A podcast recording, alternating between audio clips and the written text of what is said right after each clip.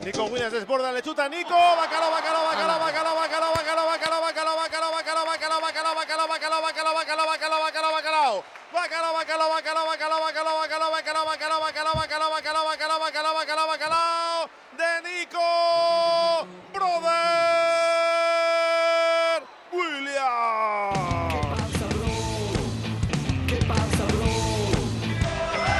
Repitiendo del plato fuerte de la jornada, el bacalao está servido. Lo cuenta, lo narra, lo describe Raúl Jiménez.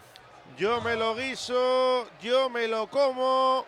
Él solo desbordó y la ajustó al palo izquierdo de la portería del Cayón de Galnares. La ajusta a la madera imparable Nico para hacer el 0-3. Bacalada en el sardinero, Cayón 0.